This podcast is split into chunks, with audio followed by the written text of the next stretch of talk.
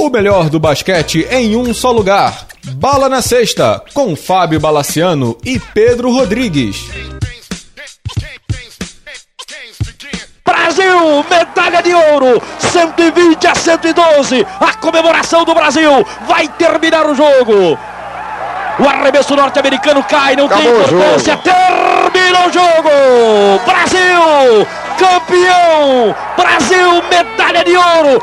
Chora o Oscar! Chora todo mundo, sensacional! Essa vitória foi contagiante. Amigos do Bala na Sexta, tudo bem? Começando mais uma edição do podcast, mais uma edição especialíssima, Pedro Rodrigues. Temos de novo convidado, hein? Super convidado, convidado, convidado de ouro, Bala. Marcel de Souza, Marcel Ramon Poniquar de Souza, podcast especialíssimo em homenagem do PAN de 87. Nada melhor do que trazê-lo aqui. Muito obrigado pela presença. Enfim, hein? É que enfim, né? Aparecer. Prazer estar de volta. Já estive aqui no podcast uma vez. É um prazer falar com o Bala e com o Pedro. E com vocês que estão ouvindo. Marcel, a gente está chegando a 30 anos dessa conquista. Imagino que quase tudo já tenha sido dito, quase tudo já tenha sido sentido, regravado e rememorado. Mas a pergunta é inevitável e até clichê mesmo, né? É, olhando para trás, o que, que você sente hoje quando você pensa naquela conquista? Para quem não lembra, o Brasil ganhou a final do Pan-Americano contra os Estados Unidos de 120 a 115. Primeira derrota dos Estados Unidos em casa num jogo de basquete, com jogadores que depois se tornariam alguns craques da NBA, como David Robinson, o Danny Manning, Rex Chapman, muito bons jogadores, o Brasil foi lá e ganhou.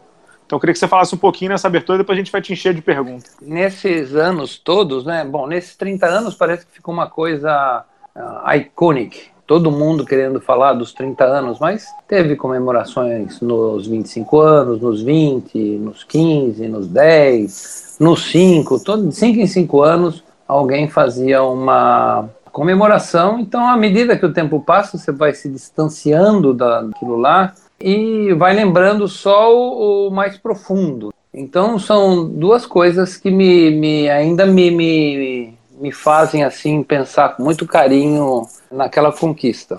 A primeira era o medo que a gente tinha de tomar um sacode do, do aquele time lá, porque o, os Estados Unidos sempre levaram o melhor time que eles podiam montar, exceção da NBA, né, quando não podia jogar NBA, para a Olimpíada.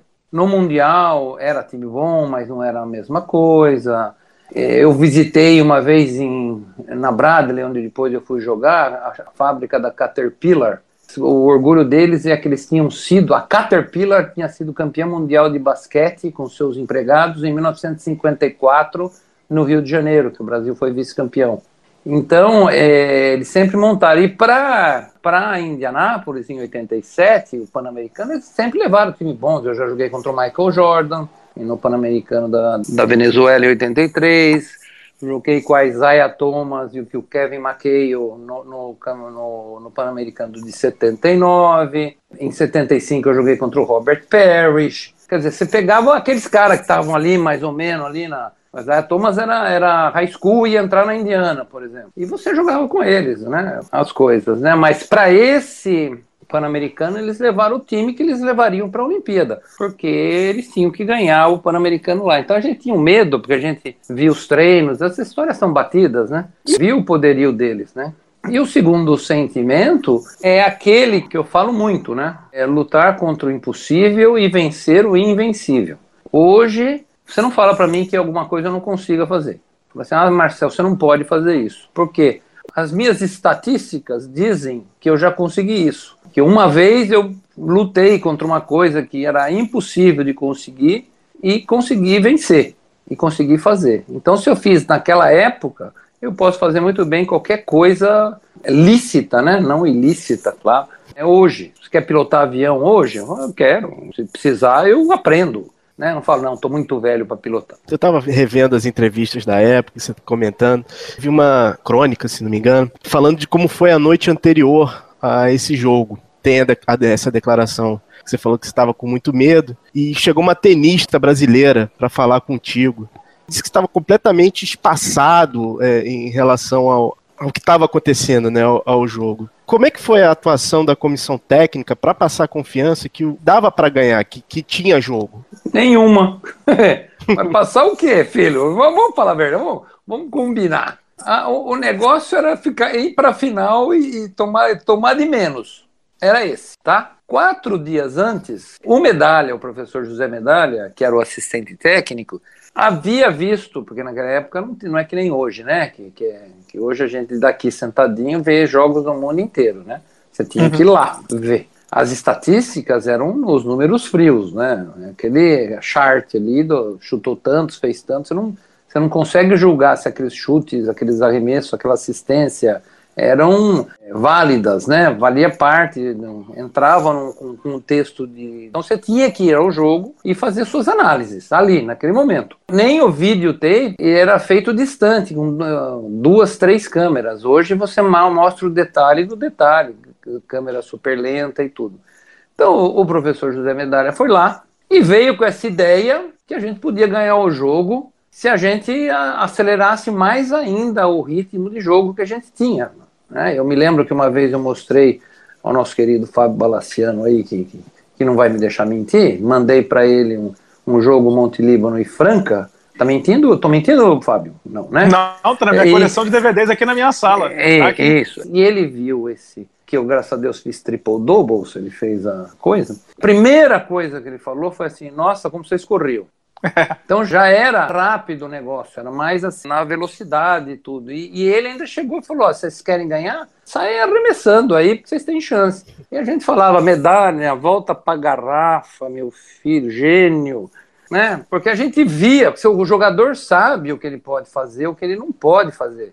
Também dei muita entrevista nessa época aí, porque estão fazendo 25 anos do Dream Team, né? Que foi o, o, o, produto desse início dessa revolução que nós provocamos, né? A, a, a, ida dos profissionais, porque eles já podiam ir, mas eles se negavam, né? A ida dos profissionais para disputar essas, essas competições. Cara, eu vi, não, é, não era o jogar contra eles, mas você ficava vendo ele jogar contra os outros, você fala assim, o Scott Pippen deu uma acelerada lá, eu falei, ah, marcou a quadra, deixou marca, que essa acelerada que ele deu. Que nem pneu, né, na, na, na estrada. Eu falei, mas de onde que ele tira essa velocidade, né? E você sabe que você vai, a chance de tomar um ferro é grande. Então, não tinha o que falar. Tanto é que o discurso de, de, de Sabe como é que é técnico, né? Vocês já jogaram, vocês sabem. O Pedro já jogou? Joguei há 25 quilos atrás. É isso, então tá bom. Então vocês sabem, o técnico, o técnico é assim. Um dia, dois dias antes do jogo já tem uma preleção para falar do jogo. Um dia antes também, no treino da manhã e na tarde. No dia do jogo você vai bater bola, mais preleção. E tape do jogo, e toma ali tape. E vai. Você chega no vestiário, você apronta preleção. E por que isso, porque aquilo. Pivô, pivoteio, reboteia o armador armeia e vambora. E chega lá da, na quadra, pega um por um para falar: não se esquece que o pivô pivoteia. E assim nós vamos. Que o armador, aquele armador, você tá careca de saber, você já viu 15 mil vezes aquele negócio, daquele jogo, já estudou para burro. Volta pro vestiário e mais coisa nós vamos falar. E depois, e depois você entra, dá aquela buzina dos três minutos, chama todo mundo outra vez. Olha, não vamos nos esquecer que o pivô pivoteia, hein? E o armador armeia. E o que, que os caras fazem no primeiro lance? Eles pivoteiam e eles armeiam. Porque eles são tão superiores que, que eles vão fazer isso mesmo, né? E aí, o que, que aconteceu naquela vez? Ninguém falou nada, nós estamos indo, nós estamos. Nem precisava falar para nós, porque não, né, era um grupo já tão assim, unido, treinava, vivia junto há muito tempo. E aí chegou na hora do vestiário, o, o Ari Vidal falou a famosa Ruegen no mas. Ô, Marcelo, quando, quando, deixa eu te cortar aí, porque se deixar você vai falando. Quando o Ari Vidal fala um negócio desse no vestiário, antes do jogo, provavelmente mais importante daquela geração ali e tal, quando ele fala, ninguém. O que, que vocês fizeram? Que um olha pro outro e fala assim: o cara tá louco, ele não vai falar mais nada? Qual é, é a reação nós, do atleta? Nós demos risada, porque a gente sabe que o Ari Vidal construía jogos mentais incríveis, é, situações assim, ele ficava observando a convivência dos seus comandados o dia inteiro, a noite inteira. Não era que nem hoje, que você é, ou vai cada um para o seu lado, ou vai cada um para o lugar fazer alguma coisa que a gente não sabe o que, que é. Então a gente tinha mais convivência, porque já, o jantar era mais longo, as conversas ficavam no lobby, a gente ia jogar buraco no quarto, ficava oito jogadores lá jogando buraco, duas mesas Jogava até duas, ó, exagero, hein? Jogava até as duas da manhã, né? Aí, quando eu virei técnico, um dia estava num alojamento, assim, jogos regionais, jogos abertos. Eu entrei no alojamento, tudo escuro, cada um no seu laptop, um conversando com o outro, assim, aquele, tudo apagado e aquela luzinha do laptop, e os negros até três, duas, três da manhã falando com o mundo, né? E hoje em dia nem isso precisa mais. Então o Arividal, ele conhecia muito os seus jogadores, porque ele convivia com eles e ele procurava nas palestras e no dia a dia, quer dizer, a vida dele era uma palestra, né? Você ia conversar com ele, ele sempre tinha um exemplo, tinha uma coisa, te pegava aqui, pegava ali, observava isso. Então o trabalho dele era isso, né? E chegava na quadra, era preleção antes de jogo, era uma coisa de louco. O homem me chega e fala, Roy, não mais, nós já com as calças na mão, porque vamos tomar um ferro, nós só demos risada, né? Vamos falar o quê? Falar, ô, oh, fala alguma coisa para nós. Falar o quê para mim? E aí começa o jogo.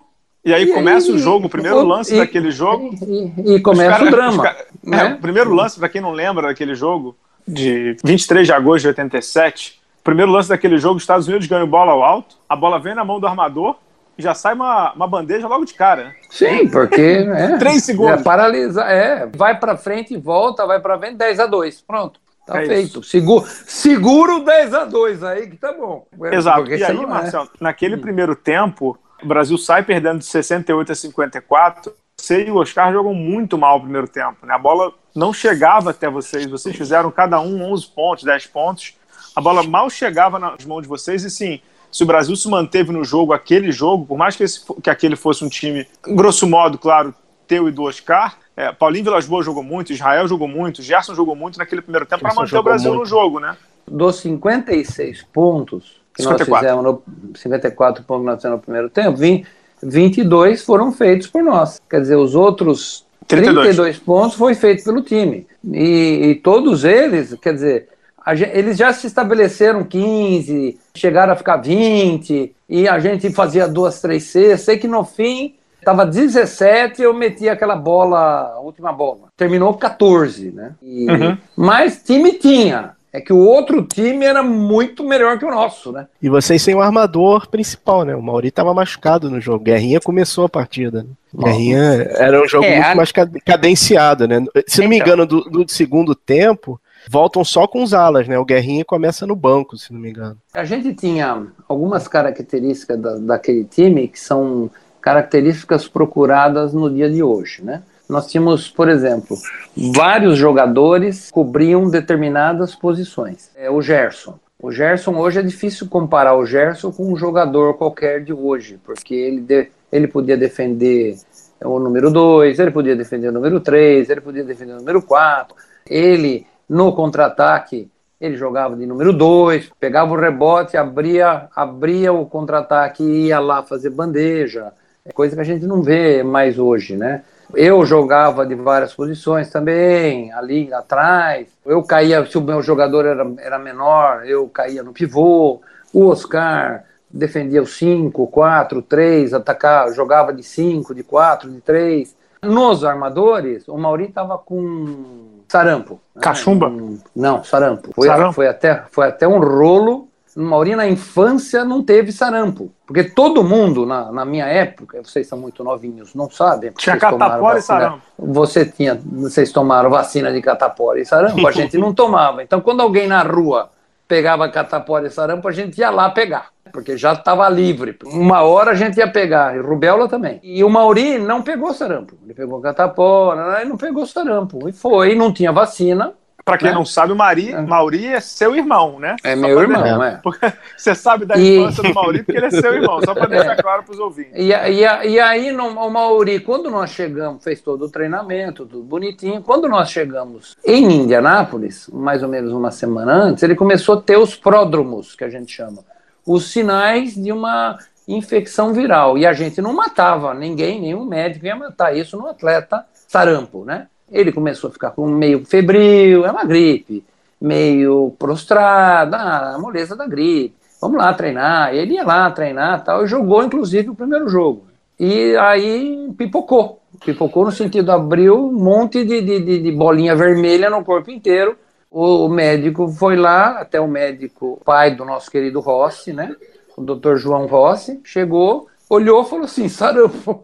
Aí, do momento, fez-se o drama. Porque sarampo nos Estados Unidos é de notificação imediata e tem que fazer quarentena.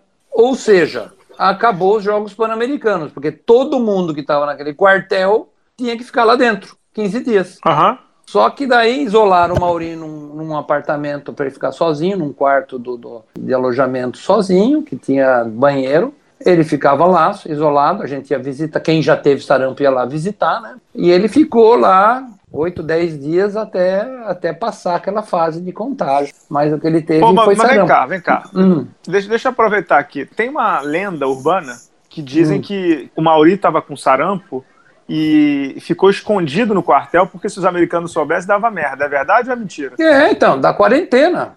Viu? Mas assim, só quem sabia era a comissão brasileira. Só, certo? não Ou é? A gente mentira? ficou. A gente pegou os caras, porque se o médico não notifica, né, nós tratamos como uma virose, não deixa de ser. E ele fica aí isolado para não pegar virose nos outros, mas se você passa isso para comissão organizadora, comissão clínica, acabou os jogos, fecha, porque senão, você já pensou se isso se espalha? É que a gente segurou o Mauri também ali naquele lugar. E graças a Deus a gente é brasileiro, né? Naquela vila todo mundo já tinha tido sar- sarampo, ninguém pegou mais. né? Afinal, era uma vila ou era um galpão do Era um exército? quartel, era um É, é, quartel. pois é. Era um quartel e tinha alojamento. Sério, quartel de alojamento nos Estados Unidos é um. Nossa Senhora, era uma beleza, um dos melhores alojamentos que nós ficamos. É claro que ficava em quatro no quarto. Uhum. Depois nós ficamos em três, né? Ficou eu Cadu e o Oscar. Coitado do Cadu. Mas, mas, é, mas o Cadu aguentou, viu? Vocês. Vocês deviam, vocês, deviam fazer, vocês deviam fazer uma entrevista, saber do relacionamento do Marcel Oscar, como, Cadu como testemunho, porque o Cadu foi para quatro Olimpíadas também, né? Imagina o que ele viu. Mas falando do Mauri, dos armadores, que é o começo da pergunta, é, nessa coisa de armador, o, o Arividal não definia, que nem você começou a pergunta, Pedro, ele ficou o armador titular mesmo a partir da Olimpíada de 88 em Seul. Uhum. Em 87, rodava os três armadores. Era a tática dele, porque o Cadum também podia jogar dois e três, além de armador. Então o Brasil tinha umas armas, o, o Arividal jogava muito bem isso. Ele ia vendo o adversário e via as características do armador e botava quem ele queria, né? De uma certa maneira, no, no- no Pan-Americano, nós ficamos reduzidos nessas armas, assim, mas, mas aumentou o tempo de jogo, tanto do Cadum como do, do, do Guerrinha. Guerrinha, e eles jogaram de uma maneira excepcional, né? Tem um backdoor que eu faço com o Guerrinha, que é ali é uma, é uma coisa, você pergunta pro Guerrinha hoje qual a melhor jogada que ele fez na vida dele, foi esse backdoor, que eu nem precisei pular, na, imagina, aqueles, pegou tão de surpresa que eu nem precisei pular, eu peguei a bola, joguei, joguei na cesta sem pular, assim, daquele pulinho contra o David Robinson, contra os caras. Então que nós pegamos os caras. Quer dizer, lá, lá eles já estavam dominados, né? Nós já estávamos. Mas eles jogaram. E o Cadu era muito eficiente, principalmente no, no quesito que precisava no segundo tempo, que era chegar junto, né? Que a gente chegou. Depois nós vamos discutir isso. Ô Marcel, e aí a história daquele jogo é que vocês entram no vestiário e vem aquele negócio do. Vocês viram champanhe, viram o negócio do, do balde de gelo e tudo. Mas o que é bizarro, eu tava também revendo o jogo antes da entrevista, né? É que no segundo tempo, parecia que a bola tinha imã, né? Com, com a, a redinha de dos Estados Unidos, né? Porque o que vocês chutaram caía.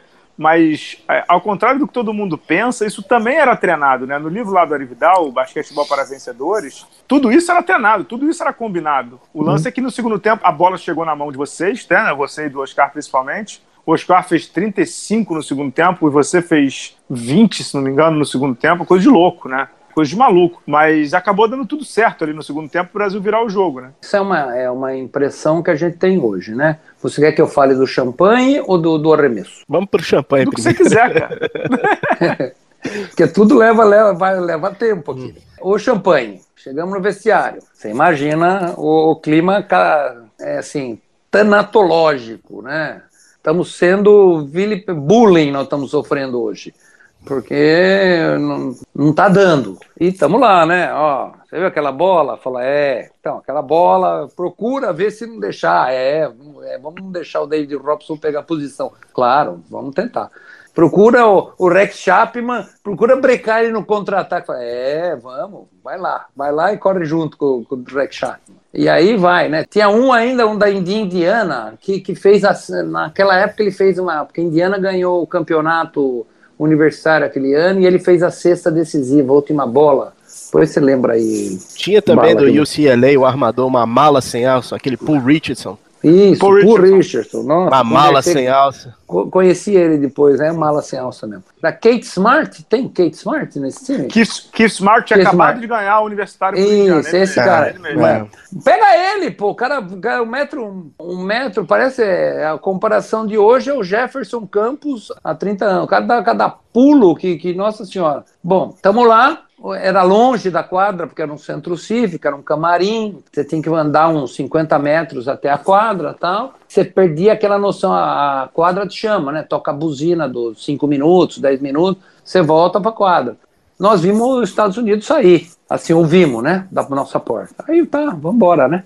Quando nós abrimos a porta, estava entrando a comemoração americana. E ninguém pode falar nada. O que, que eu vou falar? Pô, sacanagem, acho que vão ganhar. Pô, não dá para falar. Nós estamos tomando de 14, o medo é, não é tomar de 50, e os caras vão comemorar. Camiseta, bonezinho, champanhe, telefone para falar com o presidente, balde de gelo, aquelas coisas que vocês já viram na comemoração quando eles ganham alguma coisa. Né? E fomos para a quadra e pronto. Aí a outra coisa que é o que nós viramos o segundo tempo fazendo, né? Que é o arremesso de longa distância. Isso aí era já combinado. Assim, quando em 84, quando saiu a linha de três pontos, eu olhei para aquela linha e falei: Isso aqui vai dar samba, hein? E comecei a treinar só dali, o arremesso. Eu deixei de treinar arremesso de mais perto, daquele ângulozinho do vôlei ali. Sabe a quadra de vôlei? O fundo que vai começar a lateral? Eu treinava muito dali, fazia uhum. de tabela, fazia de esquerda, eu vim para trás. Eu falei, pô, o negócio é. Né? Aí nós começamos a jogar, principalmente com o Monte Líbano, em 84, 85, e depois na Itália, eu comecei a jogar, eu via que os caras marcavam que nem linha de handball, ou a linha de três pontos. Eles pisavam na linha e falavam, estou marcando a linha. E eu comecei a treinar um metro para trás, né? Porque você chega e chuta longe, né? E aí começou aquele troço que a gente fala, mil chutes certo por dia. E Oscar percebeu a mesma coisa. Até eu acho que eu já contei pro Bala essa história. Como é que chama aquele técnico que jogou na Itália lá, que tem nome italiano, Bala? Que tá Mike lá no... Mike, Dan... Mike, Mike D'Antoni. Mike D'Antoni era um santo milagroso na Itália. Jogava no Milão, Dan Peterson de técnico, Dino Meneghinho e o, e o Mike D'Antoni era o cara que jogava. Então era que nem o Corinthians, aqui em São Paulo, o Flamengo no Rio. Mike D'Antoni saiu do treino para fazer xixi. Ó, oh, tá saía no jornal. Mike D'Antoni foi com a mulher fulana no restaurante tal. E nós lá lendo. Eu, eu em Fabriano e os caras em Caserta, os, os caras mais bravos ainda, porque os caras jogavam contra ele. Aí um dia saiu, no treino, Mike D'Antoni ficou treinando arremesso de três pontos. Falei, bela roba, né? Porra, é verdade? Depois do treino, ele ficou treinando. Aí, de 100 arremessos, ele acertou a beleza, mas traduz isso para o italiano, porque a tradução é literal. A beleza de 83 bolas. Eu peguei o telefone e liguei para o Oscar. Falei, Oscar, você leu a Gazeta do Esporte hoje? Ele falou assim, pois é, li. O cara fez só 83, Oscar? Pois é, fez. E saiu no jornal. Entendeu? Porque eu não saía da quadra se não acertasse mais que 90 de 100.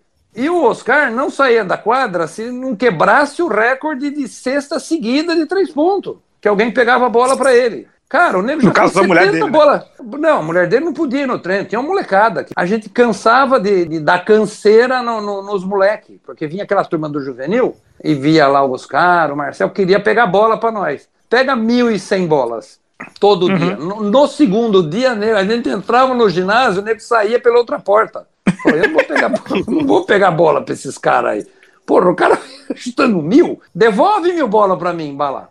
Pedro, devolve. Você vê o, o trabalho que dá, entendeu? Aí, o Oscar acerta, acerta você pergunta para ele o recorde, é mais de 70 seguida. Cacilda, o nego vem, sai no jornal que faz 83. Então, para voltar, para voltar no tema, o que acontecia lá é que como Os Estados Unidos ainda não tinham no universitário a linha de três pontos, só tinha na NBA em 87.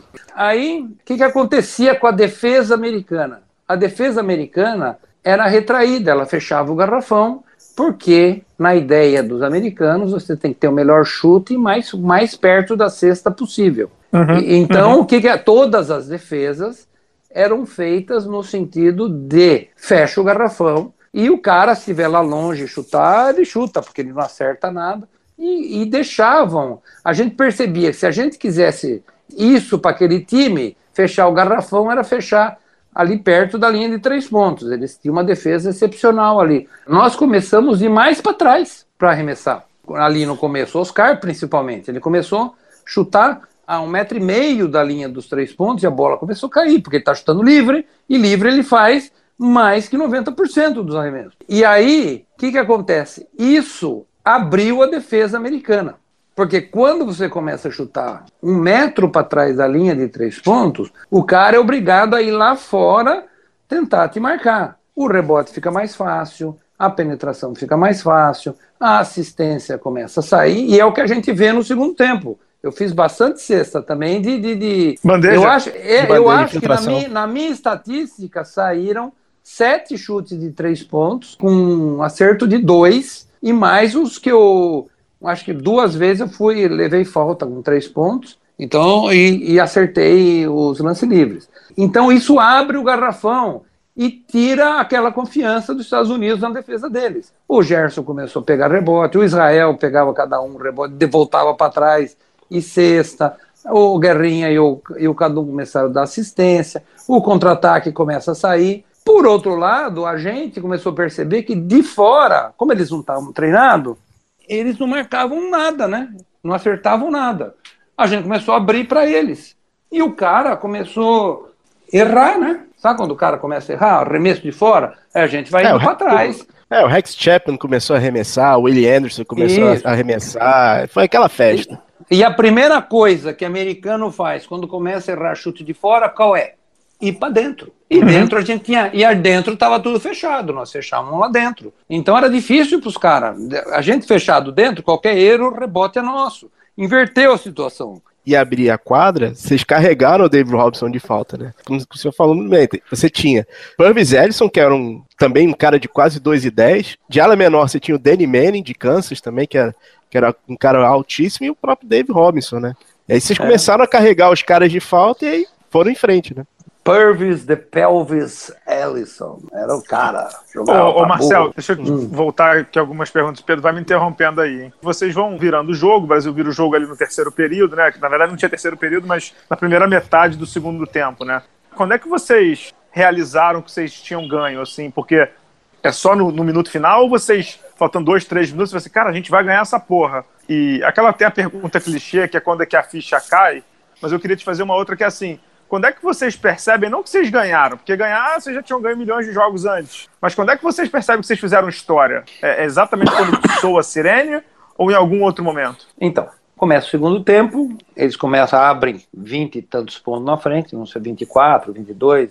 Nós começamos a bater, abrir para os caras, xingar, fazer aquelas coisas que a gente fala, fala por aí. Eles entram no jogo, abrem o jogo, começam, não começam a achar mais a gente o ano que eu ia fazer 31 anos, é que eu era o mais velho. E 31 anos, você vê que hoje em dia é moleque, né? Mas na, na época, pô, você tem 31 anos, pô, tá velho para jogar. Então eu era mais experiente. A gente, e a gente cons conseguia jogar. Não sei se vocês perceberam que eu falo um pouquinho a mais da conta. Falar e jogar. Então eu conseguia provocar o Rex Chapman jogar. O Rex Chapman só queria me provocar.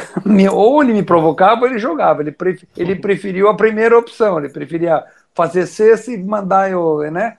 E, e eu já estava fazendo outra lá, porque a bola já ia correndo, a gente era super treinado nessas. O cara faz cesta, a gente, porque eu já ia, eu já ia me afastando do da bola ia para lá, eu já ia indo pro ataque, né? Quando saiu o chute, eu já estava entre a, a linha de 3 metros de vôlei e o meio da quadra, ali. Então, se o Israel pega o rebote, ele passa para o armador, o armador passa para mim e faz bandeja. Então, já, já tinha essa, essas coisas assim, que hoje é inconcebível, né? Hoje não, não tem nem como. Quando nós percebemos, faltavam cinco minutos e a gente estava uns oito pontos na frente. nós falamos, xi, gente, mas tem tempo ainda de jogo, esses caras, nós já estamos na frente, não é para. Porque a gente achava que no máximo a gente ia passar e ganhar, né? E acabar o jogo, né? Mas não, ainda tem tempo, é, ainda tem tempo de jogo. Ó, eu vou dizer para você, e isso já aconteceu. Em 1983, nós jogamos duas vezes contra os Estados Unidos, do Michael Jordan. Tinha mais uns caras bons pra burro naquele time. Tinha nossa, aquele Wayman, tinha o Wayman Teasdale. É o Wayman Teasdale, nossa, um cavalo. É uma, é, gigante, uma, cara. Com, é, é, uma experiência única jogar com esses caras. Tudo por Tinha uns baixinhos que metiam bola pra cacete. Não sei se Mark o. Price. É, Mark Price. Isso, Mark Price. Bom, aí nós fomos levando, nós vimos que o. Vocês, já, vocês conhecem a expressão abrir o zoião? Não? Não, não conheço. Então, a expressão abrir o zoião é quando você vê seu adversário com aquele zoião aberto, assim, ó.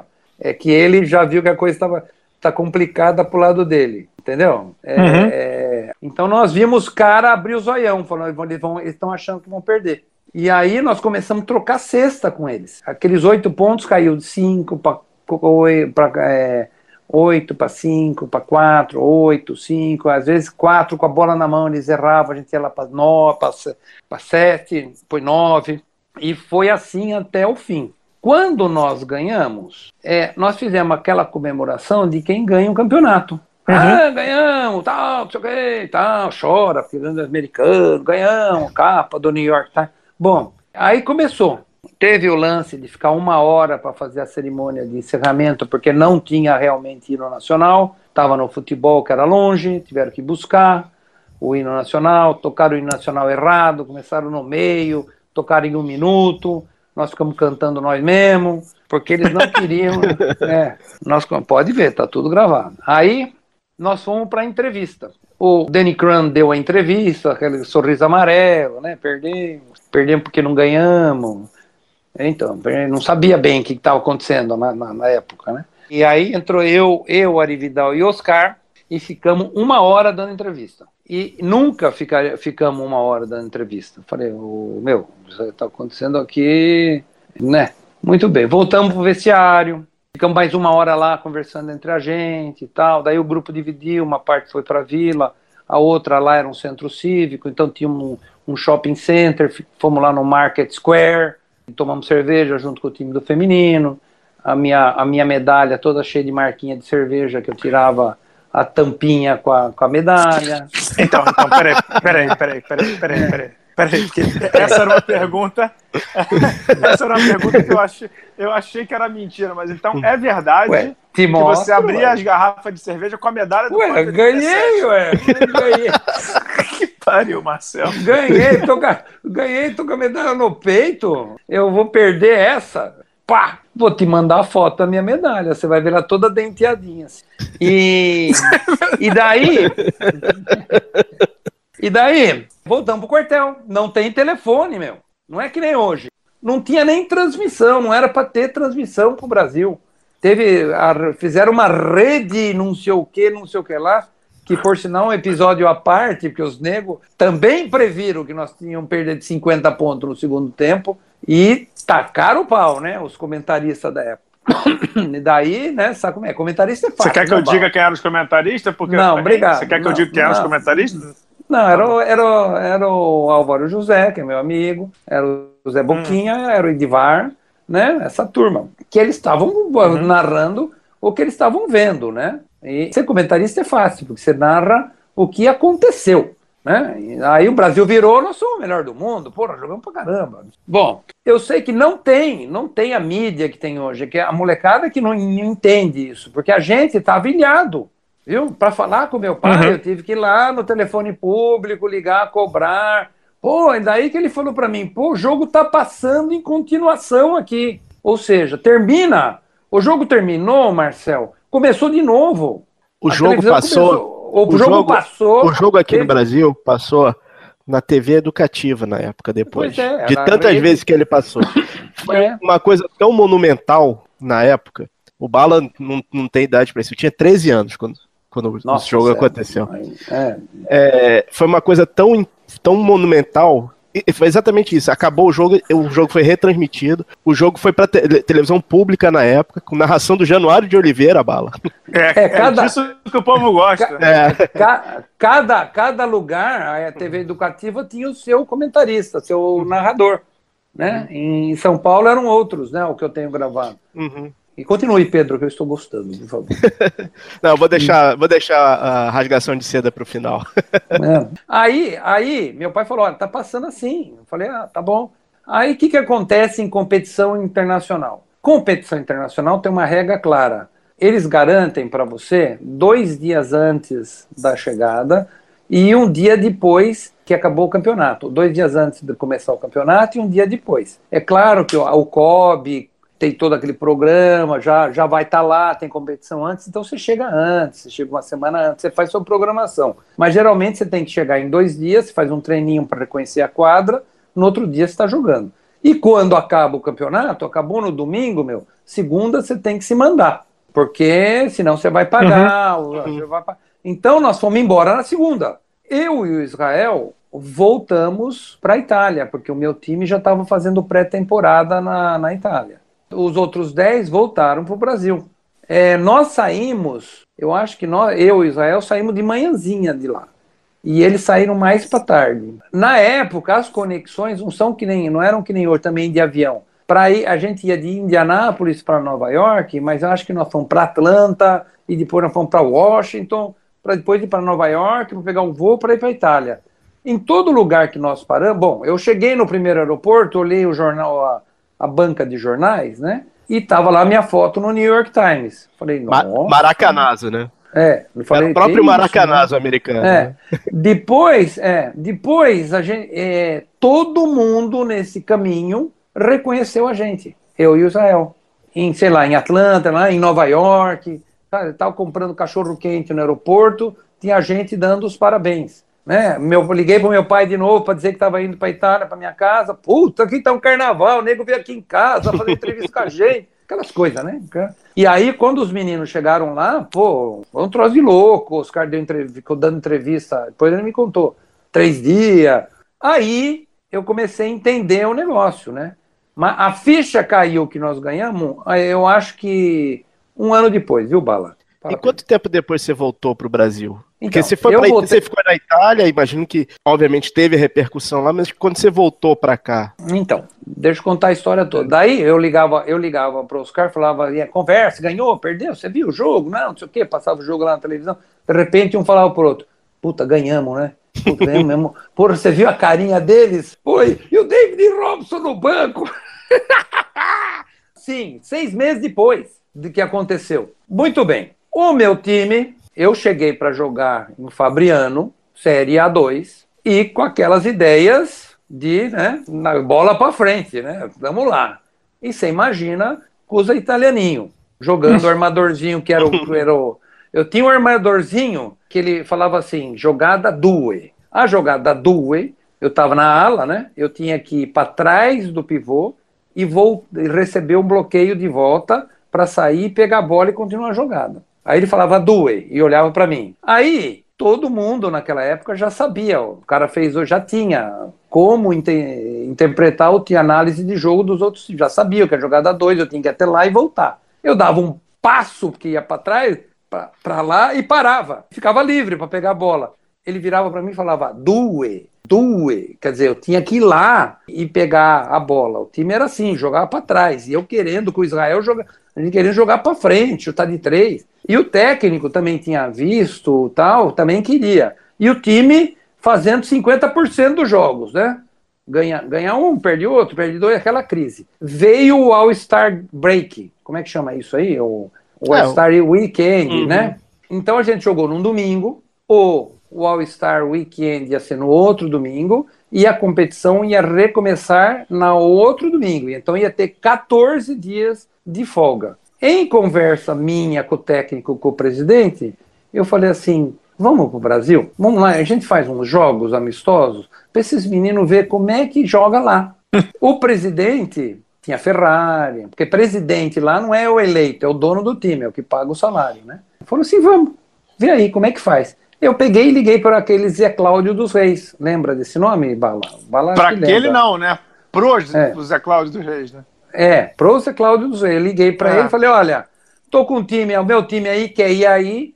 Ele paga a passagem, paga a hospedagem e quer jogar. Aí ele arranjou jogo pra gente, um torneio no Sírio, o Monte Líbano, Pirelli, nós e mais um outro time que eu não me lembro. Arranjou jogo em Rio Claro, jogo em Limeira e um jogo no Rio, porque eles queriam por Rio de qualquer jeito ver as mulatas. Praia, eles queriam.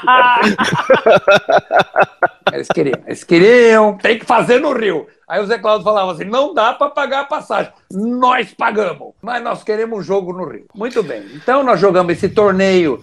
Nós perdemos na última bola para Pirelli, né? Santo André, que jogava o Nilo. Mas eles viram o Monte Líbano jogar, que jogava o Paulinho, o Mauri, o Pipoca e tal. Aí nós fomos jogar em Limeira, jogamos também, ganhamos, jogamos em Rio Claro tal, e fomos para o Rio.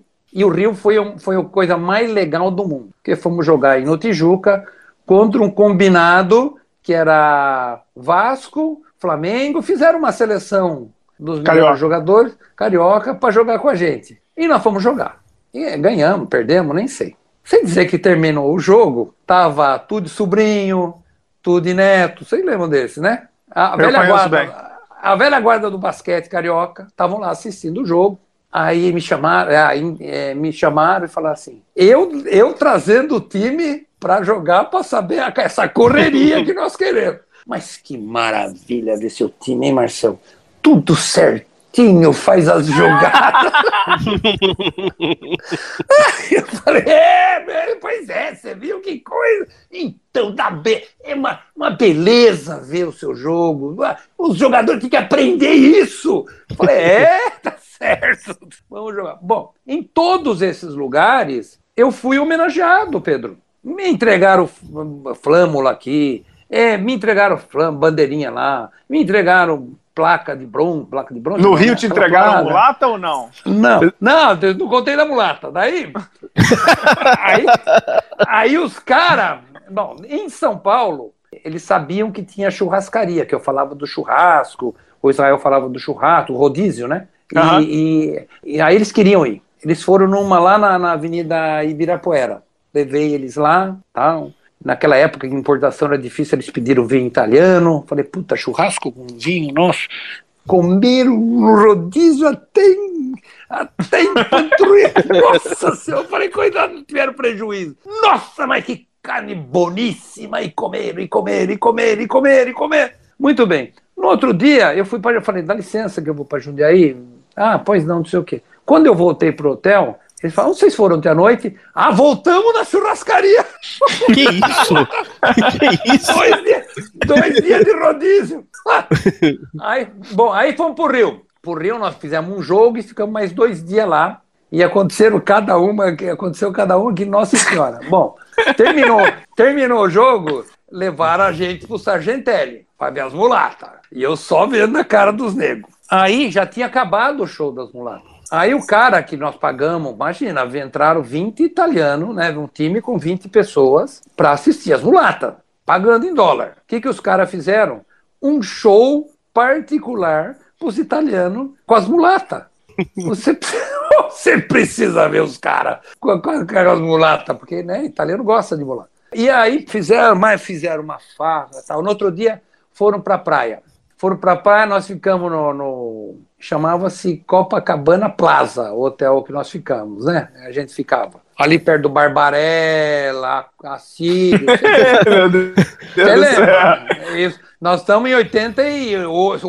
88. Né? Você lembra? É, você lembra? Aí os caras foram para a praia. Aí imagina a cor da pele dos negros, né? Tudo branco. Aí os caras os, os caras ficaram das 8 da manhã até o sol se pôr na praia. Passaram levaram o protetor solar, só que esqueceram de passar no pé. Nossa. Você imagina o pé. Aí ele trouxe um. Como é que chama aqueles moleques que vão lá e roubam as coisas e saem correndo? Pivete. Uns pivetes, pivete. roubaram eles, eles saíram atrás, bateram nos pivetes. Falei, vocês querem morrer, meu?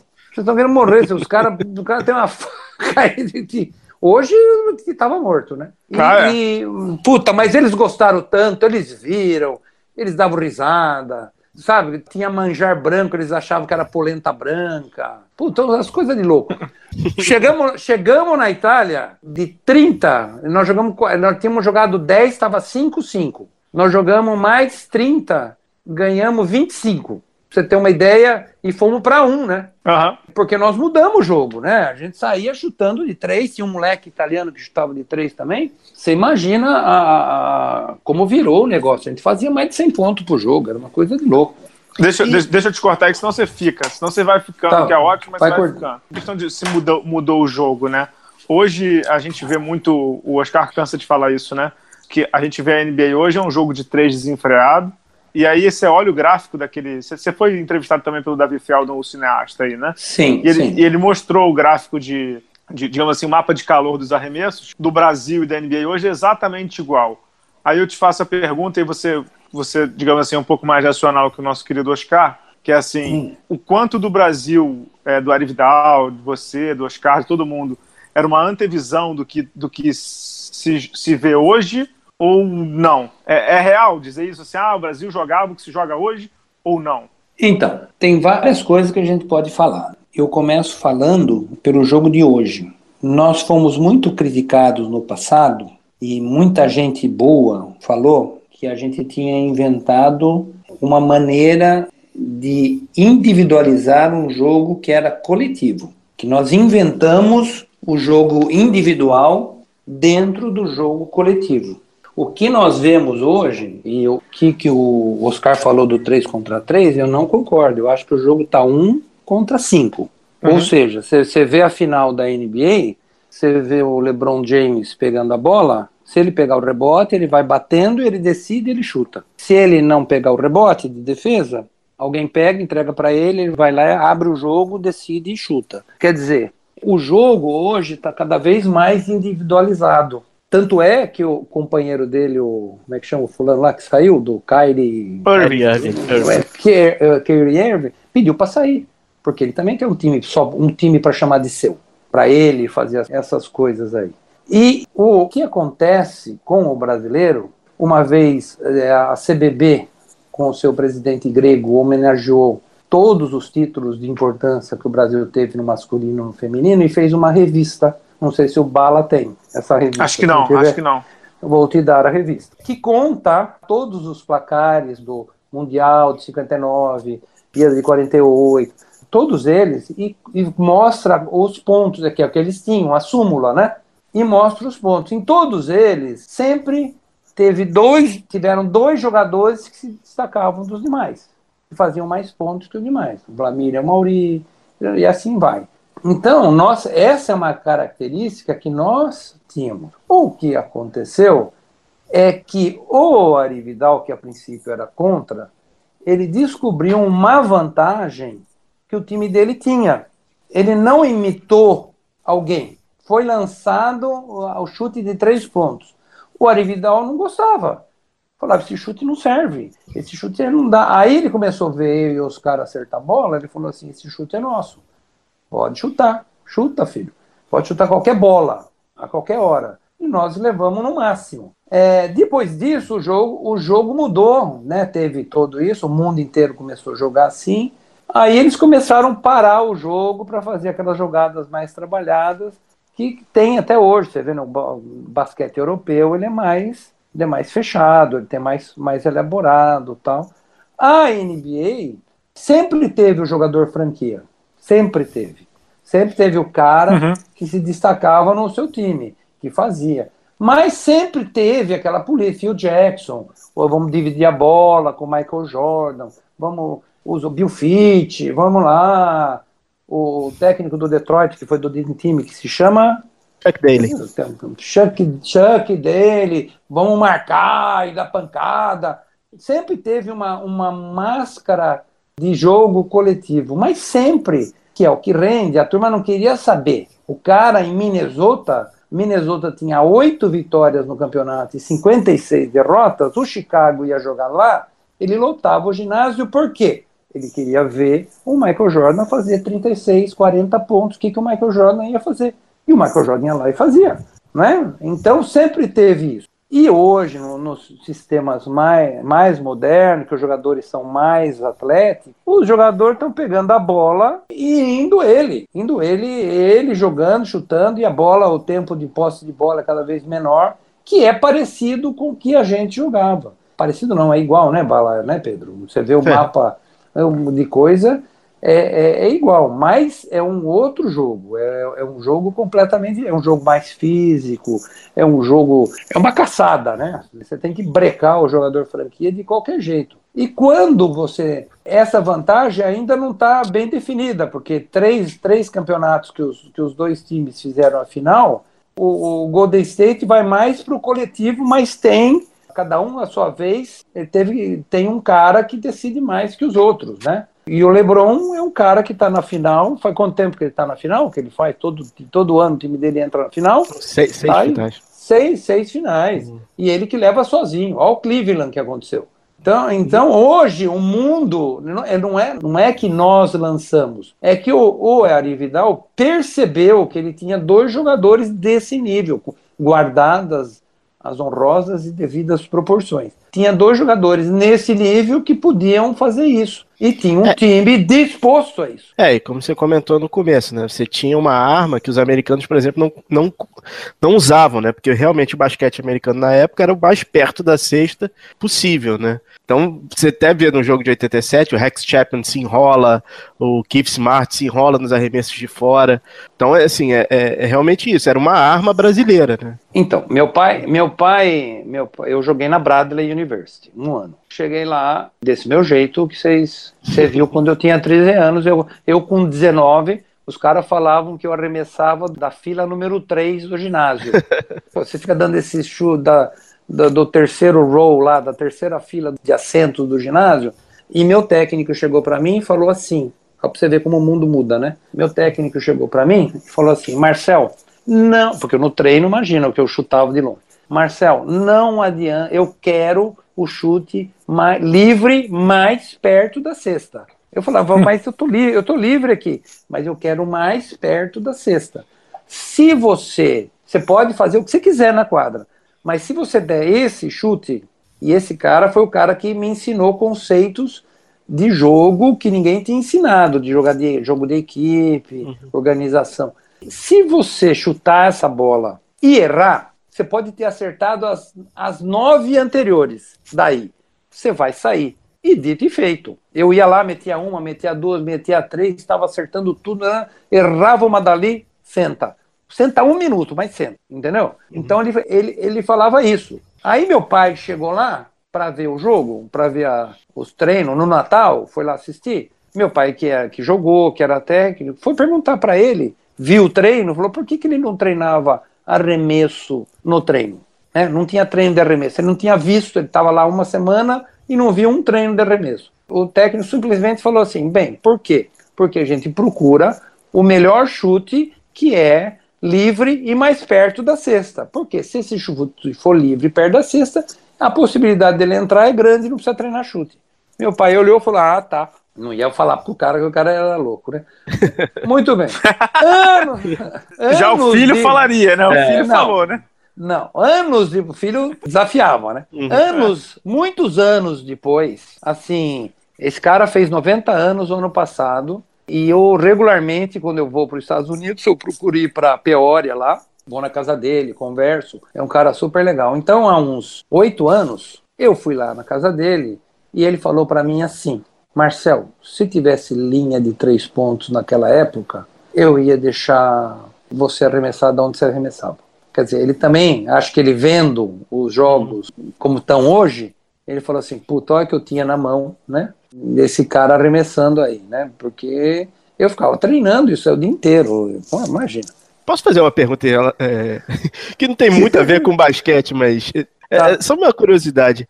Foi no período da faculdade que você começou a jogar com a camiseta por cima é, e a regata por cima? Não, é porque o, o ginásio era frio, cara.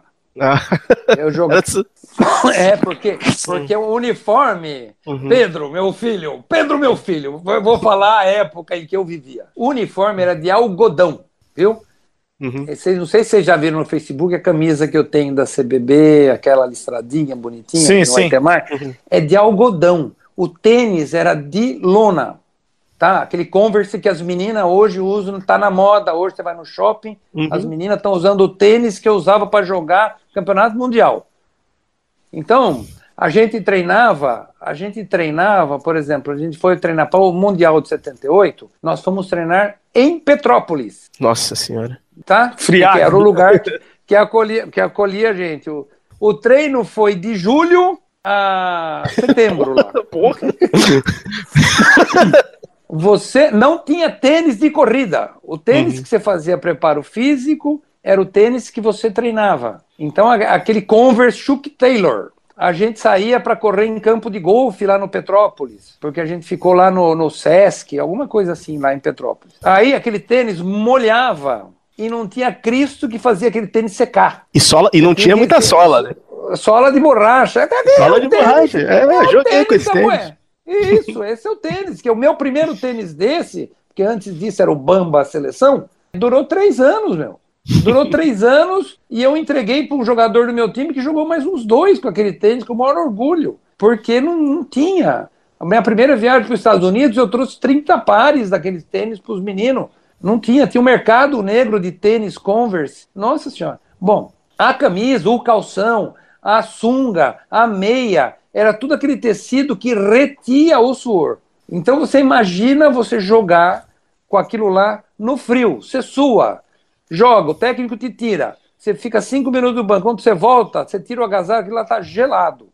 Entendeu? Aí, aí eu me habituei a jogar com uma, uma, camisa por baixo, que pelo menos aquela absorvia o soro e ficava quentinho. E lá em Indianápolis, a, a temperatura do ginásio era 20 graus, 38. Você imagina o choque que, que dava um velho de 30 anos como eu. Então eu usava, eu usava aquela camisa lá por baixo. Né? Ô, ô Marcel, para se encaminhar aí ao final do programa, para você também curtir hum. o seu feriado aí, feriado ju jundiaiense. Aí, isso. É, hum. Hoje, assim, você falou, né? Durante muito tempo a sua geração teve que ouvir uma atrocidade dizendo que a geração de vocês atrapalhou o desenvolvimento do basquete. Isso, eu, eu falei isso até uma vez na entrevista que a gente fez com o Oscar. Isso é de uma. Eu queria ouvir um pouco de você que é, é a, a, sua geração ouviu isso durante muito tempo, meio que até ser reverenciada pelos próprios americanos, né? O Steve Kerr fala muito bem de vocês, o, o Kobe, o, tantos outros, né, que, que viram você jogar. E hoje o basquete americano, querendo ou não, joga muito do que o Brasil jogava, como você estava dizendo ali, né?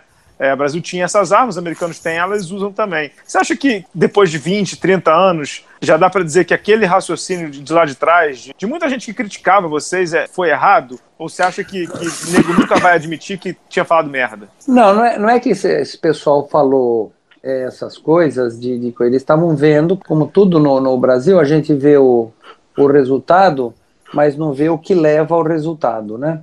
Exato. E, e, e às vezes a gente não muda o que está fazendo e quer resultado diferente, né? Isso tem muito, principalmente em esportes como o nosso. Você é, vê que está errado, fala que está errado, fala que com você é diferente e quando você entra lá você faz a mesma coisa e dá errado, né? Porque uhum. se você, você faz a mesma coisa vai dar, dar errado.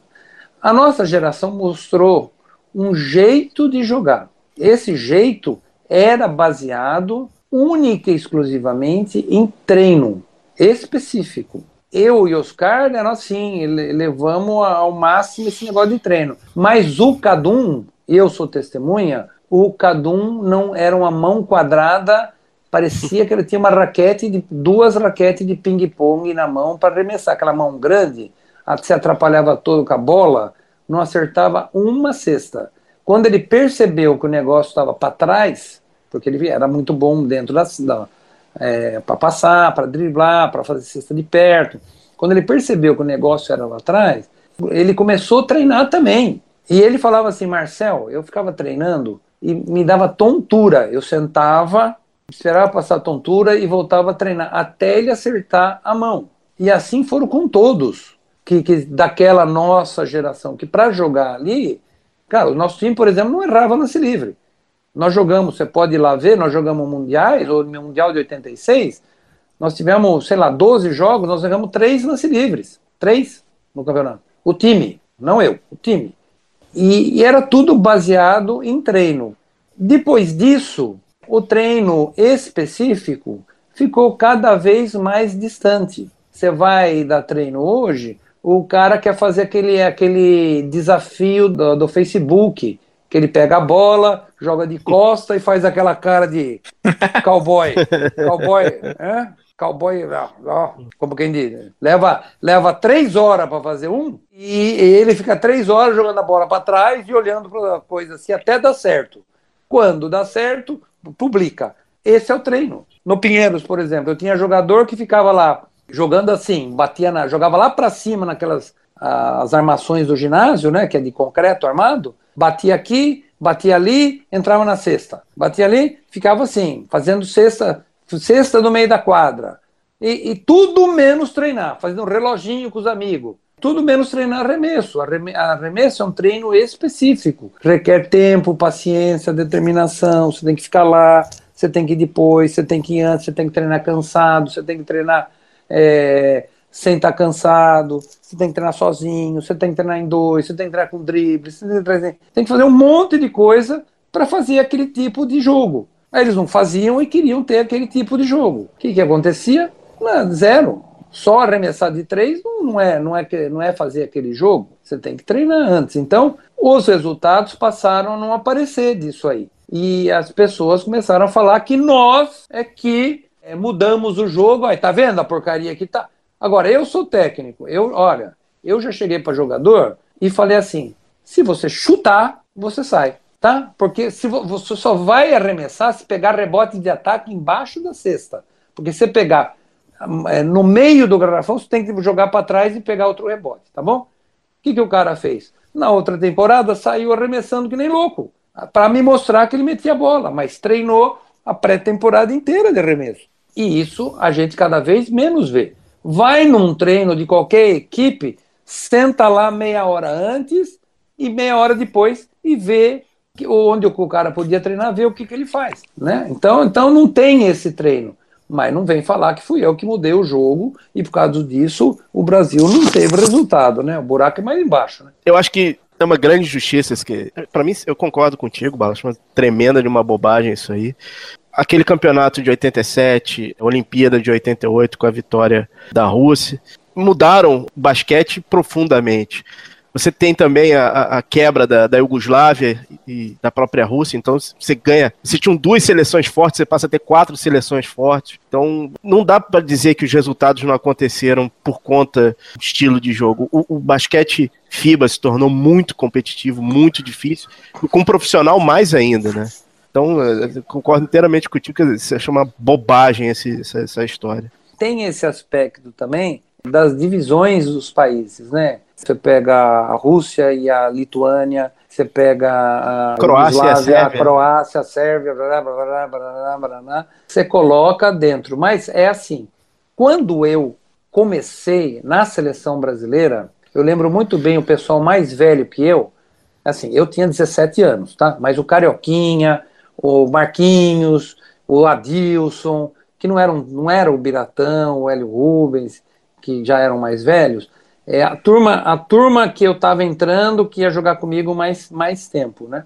Esses caras chegavam para mim e falavam assim: puta, ainda bem que nós vamos pro Pan-Americano, porque é, a gente vê os, os americanos jogar, vê o que eles estão fazendo, entendeu? Porque nós não tínhamos acesso uhum. a, a essa informação. Eu lembro que eu era criança e teve uma final do Boston contra não sei quem, que, que rodou o estado de São Paulo inteiro, era em filme, 16 milímetros, e o ginásio de Jundiaí lotou de jogador de basquete e passaram aquele filme da final, assim, como é que chamava o número 6 lá do Boston?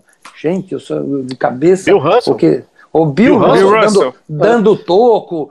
E nossa, a gente vendo aquela coisa, porque o cara finta o Bill Russell entra na bandeja, de repente ele, o Bill Rosso está dando um toco nele, que ele recuperou e deu um toco. E era isso que a gente tinha. Hoje, é, quando eu já fui para nos anos 80 que eu fui para a Itália, já tinha três vezes por semana jogo da NBA, já tinha estágio com técnico, já tinha muito, muita coisa que a gente não tinha.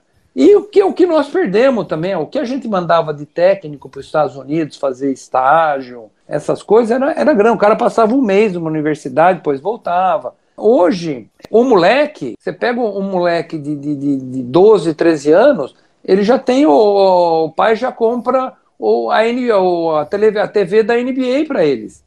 E ele assiste todos os jogos da temporada que ele quiser, ele já tem acesso à informação. O jogo ficou cada vez mais homogêneo e ficou cada vez mais difícil de um país se sobressair. Agora, nós continuamos a ter coisas que os outros não têm, que são inerentes à nossa cultura, que é a intuição, a criatividade, o jeitinho, o desprendimento, o achar que nada é impossível para a gente. E isso a gente tem que levar para o basquete e nós não estamos levando. É, então, eu, eu queria fechar com, com isso aí. Eu sei que tua visão de, de, de jogo, do basquete, a gente conversa às vezes sobre isso, né? Ela é muito diferenciada te vê na quadra, né? E você é um grande crítico do, do basquete brasileiro que é jogado, principalmente pelas seleções, né, e também pelos clubes. Você, Marcelo, assim, não, não dá nem para falar do trabalho do, do técnico novo, do César Guedes, que está começando agora, mas nos últimos anos, de todos os técnicos que passaram lá, Manhano, Monsalve, Lula, Hélio, Rubens, você sempre foi muito crítico, né, porque você sempre acreditou e, e continua acreditando que o Brasil nunca chega na sua potencialidade, né, Marcelo? Então, eu já até que meio desisti disso, viu, porque já tentei de todas as formas porque assim, eu sou um cara que se você não entende de um jeito, eu tento explicar de outro, né? Para ver se, se, se você entende. Mas tem, tem uma coisa que não mudou desde 1996, que foram os resultados que nós conseguimos em campo nas grandes competições. Isso não mudou. É, isso não mudou. Isso ninguém, alguém, nego me xinga. Você pode falar, as histórias são sempre a mesma, né? Nós quase chegamos lá, mas faltou um detalhe, perdemos por detalhe e essas coisas assim, que é assim, o paciente está com febre, tem 400 causas de febre, né? Ah, o paciente está com febre, por isso não ganhamos o Mundial. Pô, tem 400 causas de, de febre. Eu acredito que não, não estar preparado para isso, porque eu não falo a linguagem que a turma fala. Eu vejo uma coisa completamente diferente, um potencial muito grande do nosso jogador não vou dizer nem os, os fera, né? nem os caras que estão na seleção, os medianos que ficam pela estrada por aí e não conseguem chegar a um, nível melhor. Porque eu acho que se eu for procurar um Michael Jordan aqui dentro, eu não vou encontrar. Mas eu posso, posso treinar o Pedro e fazer do Pedro o melhor Pedro possível. Eu posso treinar o Bala e fazer do Bala o melhor Bala possível para jogar. Isso eu consigo fazer. Eu não consigo tornar o Bala Michael Jordan. Michael Jordan. Isso a gente Sim. Michael, é, embora. Não, Michael Jordan não, né, Bala? Um Kobe Bryant que você ganhou. É. Isso. É. Imagina fazer, treinar o Bala e virar o Kobe Bryant. Não, isso não dá. E quando, é assim, quando você vai avaliar resultado em esporte, você, você tem que avaliar, principalmente o esporte coletivo, porque o esporte individual é baseado realmente em resultado. Você joga tênis, que o Bala conhece bem, e, meu filho, eu sou o Federer, eu sou bom ou sou ruim? Por quê? É? Em bala, responde. É bom porque ganhou, não tem porra, jeito. Porra, você pega o currículo do cara, entendeu? No basquete, isso aí é meio, né? Porque como é coletivo, você, você tem mais. Tem é variáveis, assim. né? Tem isso, variáveis. mas é, mas, é, mas é assim. Esse time, não vou falar da nossa seleção, de nada, qualquer time. Esse time que está aqui, no que eu estou vendo jogar, ele está no máximo da sua possibilidade? Sim. Então, o resultado dele não importa. Ah, mas tomaram de 20 de não sei quem. Sim, mas ele está no máximo da possibilidade. Você já conseguiu, você já tornou o jogador melhor no máximo. Agora, esse time aqui está no máximo? Não. Então, isso importa. Ah, mas quase classificou para a Olimpíada. Puta, mas não jogou no máximo, meu. Né? Você podia ter rendido mais. Eu, eu acompanho o podcast do, do, do, do Benítez. Coitado, meu. Ele está falando para vocês em cada pergunta. Não estava no meu máximo. Viu? Ah, não, tava, não, não tô. É, naquele jogo eu estava bem. Pô, aquele, aquele jogo estava bem. Cara, um cara que nem ele tem que estar no máximo na seleção arrebentando o jogo, meu. Pô, e, ele tava? É, entendeu? Não tava. Não, né? não, não tava. Fez fa... Aí fica aquele negócio. Fez falta? Não fez falta? Se tivesse no máximo, a Argentina já tinha tomado de 30, porque na minha época era assim. De 30, de 10, de 5, dos mas tinha tomado e aquela bola não, não influenciava, meu. O que, que aconteceu antes daquilo? Né? O que, que aconteceu antes daquele jogo com a Lituânia, que o cara meteu a bola? Para, caceta. Não uhum. era, o cara metia aquela bola e perdia de dois. Acabou o jogo. Concorda ou não? Porque você tem que fazer aquela pergunta. Esse time jogou o máximo que pode? Você acha que jogou, você, Bala? Não jogou. Não jogou, tá claro não aí jogou. não jogou, né? Então, você tem que, eu falo assim, você tem que levar o jogador no máximo que ele pode conseguir. Eu tenho como, você tem como? Eu não. Eu, eu não. não. Então, de jeito eu, nenhum. Eu tenho uma. Ah, como é? Não, não, o que tá falando? Eu, eu, eu, eu faço, eu sou campeão, eu sou. Mas tá bom, você é o técnico agora. Olha o que acontece. Ah, vamos trazer, então agora vamos trazer estrangeiro. É isso, vamos trazer. O cara foi campeão, tal, não sei o quê. Tá jogando? Não tá jogando, meu. Então, alguma coisa tem, mas eu sou estrangeiro, sou, sou campeão olímpico, né? Então é assim, meu.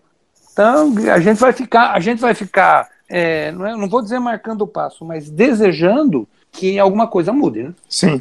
Bala, já que é encerramento, não posso perder a oportunidade, vou tirar o crachá. boné de um crachá e vou para pessoa física. Assim, 87, cara, eu tinha 13 anos, foi um ano muito difícil pro Brasil, cara. O Brasil tava na, tinha acabado o, plano cruzado, a economia tava o caos. A seleção Esporte brasileira, foi campeão brasileiro, né? Esporte campeão brasileiro. A seleção brasileira de 86 perdeu, seja, aquela geração dourada não foi a lugar nenhum. Um mês antes do, do Pan-Americano, o Brasil jogou uma Copa América na Argentina, cara. Tomou uma surra do Chile de quatro. Uhum. O Senna ainda não tinha ido para a McLaren. Grande música da época era a música do Traje a Rigor, A Gente Somos Inútil. É, que beleza. É, era uma ressaca total. Essa vitória da seleção brasileira contra os Estados Unidos foi tão monumental, foi tão fora da curva, isso em qualquer lugar do mundo seria reverenciado eternamente. Marcel, eu, assim, eu, eu, gostaria de poder te agradecer pessoalmente, que aquilo ali me marcou muito, foi muito. mostrou um caminho para a geração, para minha geração, pelo menos. E queria te agradecer pela entrevista como pessoa jurídica, como pessoa física. Muito obrigado. Mostrar que o brasileiro não é inútil. A gente como você falou, com treino, com trabalho duro, a gente consegue. Olha, eu, eu discordo um pouquinho de você, porque nesses 30 anos eu fui muito elogiado sobre essa conquista. É verdade, então, de, eu, de carinho é, sobre essa conquista, vocês não isso, podem reclamar, é, não. É, o, que, o que nós não temos é meios de, de, de, de perceber no sentido né, material o valor dessa conquista. Não tem preço isso. Mas é como eu disse na época, o que vale realmente foi o caminho para conquistar. Tudo que nós passamos, eu falo isso, falava isso muito para o Cadum. Isso que nós vivemos, isso vai ficar na nossa memória para sempre, que é no artigo que você leu e o final fala. Então, Pedro, muito obrigado. Eu sei, eu sei, as suas palavras são muito sinceras, eu vejo. Eu estou muito contente na minha vida com essa conquista, porque ela me ensinou, e eu espero que você já percebeu isso, que nada que a gente quer é impossível. Você põe o seu limite, né? Então, qualquer coisa que você vai, vamos ganhar do Dream Team, você vai falar, vamos bater recorde, você é, é, é, é consegue. E, e você levando para a sua vida o que você quiser, Pedro, o que você quiser, Bala, e o que você quiser, é, nossos ouvintes aí.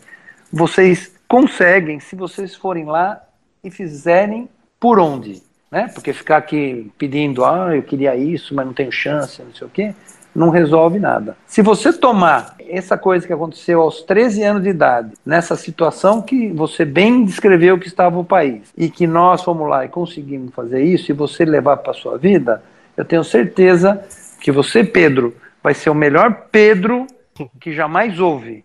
E você, Bala, vai ser o melhor Bala que jamais existe, tá? Então eu fico contente que eu pude servir de exemplo para isso. Muito legal, muito obrigado, Marcel. Mais uma vez é, agradecendo pela presença aqui no podcast e mais uma vez parabéns por essa conquista inesquecível. É a nossa singela homenagem aqui no podcast. Agradecendo também ao Pedro Amorim pela edição, é, a você, Pedro Rodrigues, mais do que pela participação, pelo depoimento final aqui que valeu o programa também.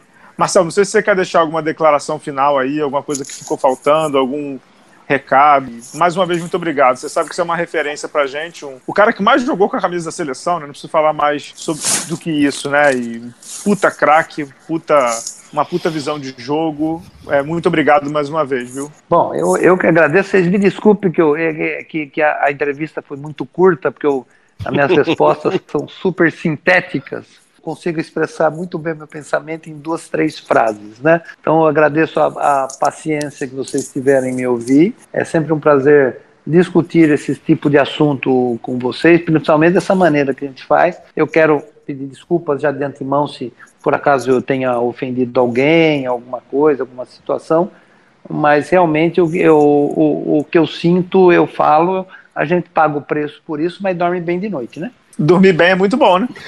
É, pois é, não fica pensando assim, puxa, podia ter dito isso, podia ter dito aquilo. Fala, tem jeito de falar e fala, né? É isso aí, Marcel. Ramon Poniquar de Souza, um grande abraço, um grande abraço ao Mauri também, que é campeão pan-americano, e que essa sua conquista desse teu time seja lembrada aí por todo mundo, CBB, meio de comunicação, torcida, que vocês merecem, viu? É, Muito agora, obrigado, Marcel. Fala, fala Pedro. Pênalti, vamos lá, né? Vamos lançar de novo a camisa comemorativa, né? Vocês lançaram em 2006, vamos lançar de novo esse ano, né? Ah, é, teve, né, na época. Putz, você sabe que eu fiquei. Posso falar uma historinha? Eu fiquei sem a camisa? Meu Deus. Rapidinho. Hum. Tava lá no aquecimento, tinha uns moleques que limpavam a quadra que eram jogadores de categoria de base de algum lugar, de alguma escola, então uns cavalos. Você via que tinha 14 anos, 1,96m, sabe? Umas coisas assim fortes. Aí chegou um, um fulaninho desse aí e falou para mim: depois do jogo você me dá a camisa? Eu virei para ele e falei assim: se ganhar o jogo, eu dou. Porra, não! Puta! Ganhamos o jogo. E aí, rapaz? E para fugir do cara? Uma hora fugindo do cara, porque não vinha o hino? E não vinha o hino, porque se tem o hino, tá lá, entra lá na coisa, Roberto, você engana e vai embora, né? Aí eu pelo menos achava. Puta, uma vai lá, não sei o que, na entrada para comemoração o cara chegou. Aí eu tive que dar camisa para ele, fiquei sem camisa. Você acredita? Nossa senhora. Então que, que, que, que refaçam a camisa pro Marcel ter a dele. Né? É, mas não é a mesma, né? Fala a verdade. É aquela que. É, acho que não. É, é. Onde será que tá aquela camisa? O moleque, o moleque já deve ter. se o moleque para... tivesse.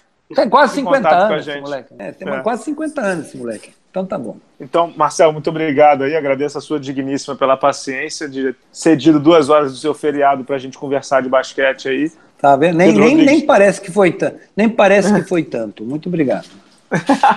a minha está aqui já desesperada. então tá bom. Obrigado, Pedro Rodrigues, Pedro Amorim também. A gente volta semana que vem. Até a próxima, pessoal. Tchau, tchau.